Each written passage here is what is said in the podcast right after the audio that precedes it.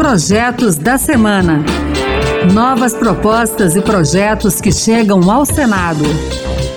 Olá, está no ar o Projetos da Semana. Eu sou Raquel Teixeira e a partir de agora você vai conhecer as principais propostas apresentadas no Senado Federal nesses últimos dias. No programa de hoje, vamos falar sobre concessão de serviços de radiodifusão sonora, improbidade administrativa e muito mais. Fique com a gente.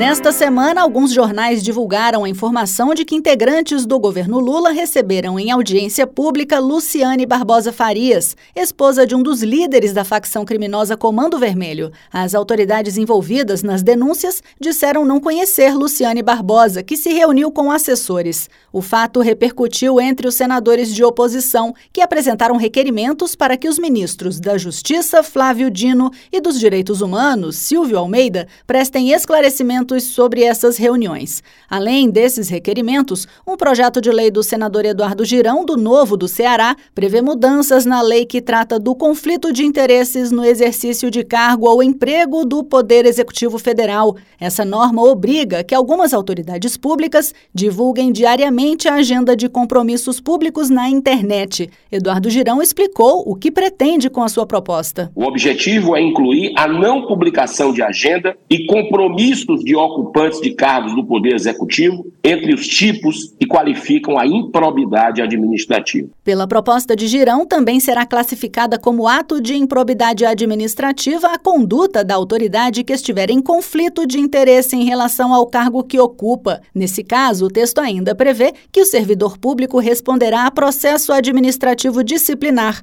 com a penalidade máxima de demissão.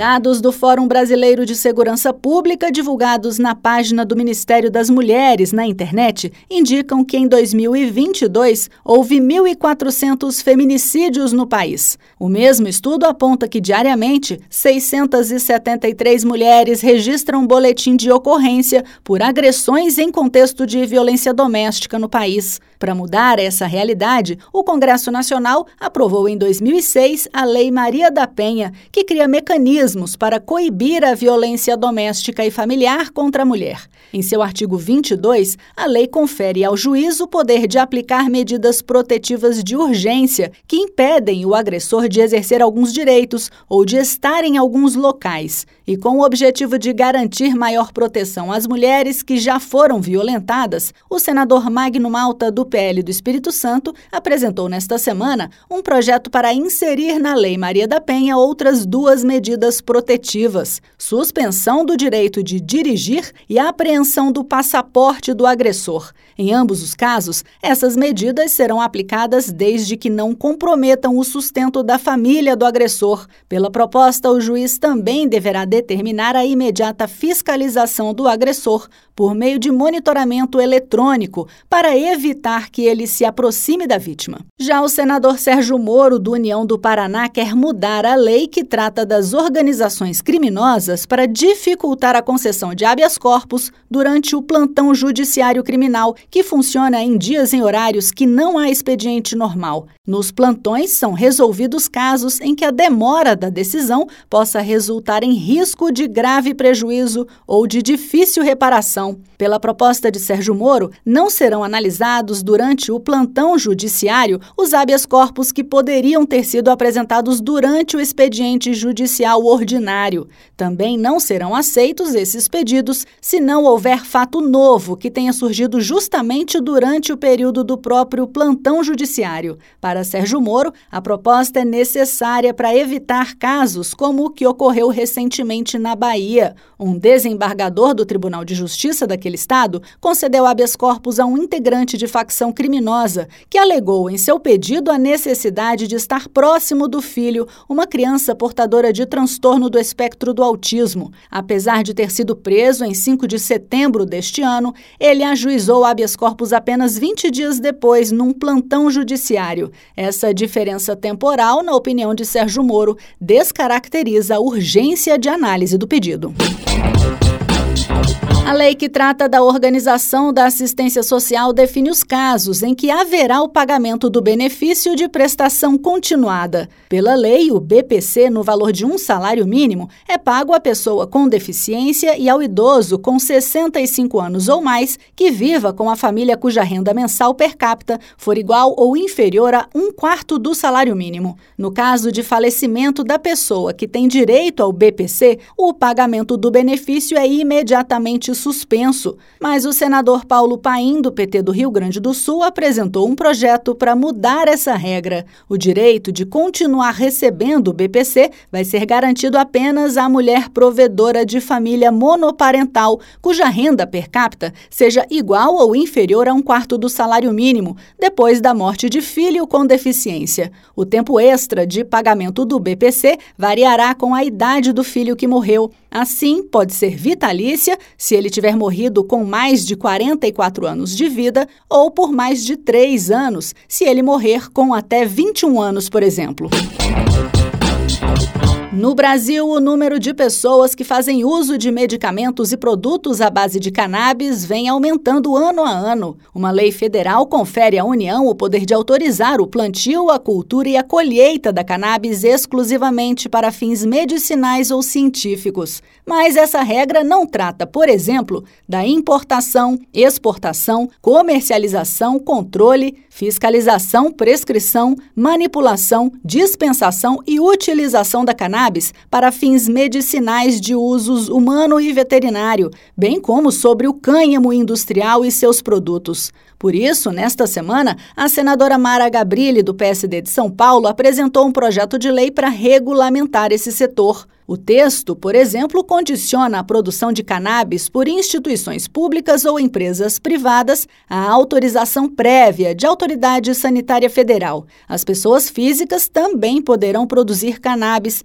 desde que façam uso medicinal desse produto e sejam civilmente capazes. O responsável legal de uma pessoa incapaz também poderá ter essa autorização, bem como as associações de apoio a pacientes. A proposta de Mara Gabrilli ainda prevê que o poder público incentive a pesquisa e o desenvolvimento científico e tecnológico de medicamentos à base de cannabis, de produtos de cannabis para fins medicinais e de cânhamo industrial e seus produtos.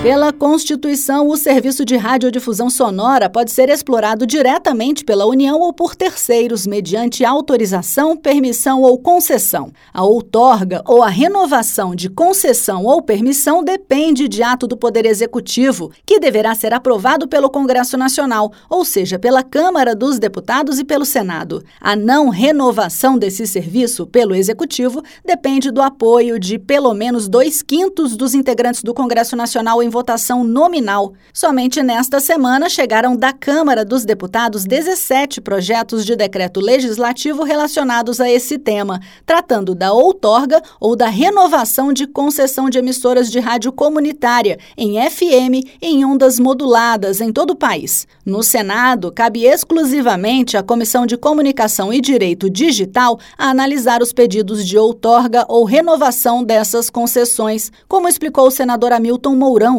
do Republicanos do Rio Grande do Sul, integrante do colegiado, numa de suas sessões voltadas à análise desse tipo de projeto. Por se tratar de distribuição em caráter exclusivo, incumbe-lhe pronunciar-se também sobre os aspectos de constitucionalidade, juridicidade e técnica legislativa. O processo de exame e apreciação dos atos do Poder Executivo que outorgam ou renovam concessão, permissão ou autorização para que se executem serviços de radiodifusão sonora, edições e imagens, nos termos do artigo 223 da Constituição Federal, orienta-se nesta Casa do Legislativo pelas formalidades e pelos critérios estabelecidos na Resolução número 3 de 2009 do Senado Federal. A matéria é de competência exclusiva do Congresso Nacional, sendo o projeto de decreto legislativo o instrumento adequado conforme preceitua preceitua o artigo 213, inciso 2 do Regimento Interno do Senado. É isso aí, você também pode participar do processo de elaboração das leis do país. Acesse o E-Cidadania no site do Senado, leia as propostas e vote para dizer se você é favorável ou contrário a elas. E que tal apresentar uma ideia que pode até virar um projeto de lei? Acompanhe o programa Projetos da Semana na Rádio Senado toda sexta-feira às duas da tarde e sábado às oito da manhã. A gente também está na internet. É só entrar no site da Rádio Senado e baixar o áudio para escutar quando quiser. Se preferir, o podcast também está nas principais plataformas. Com sonoplastia de Cristiane Melo e apresentação de Raquel Teixeira, o Projetos da Semana fica por aqui. Muito obrigada pela companhia e até o próximo programa. Projetos da Semana.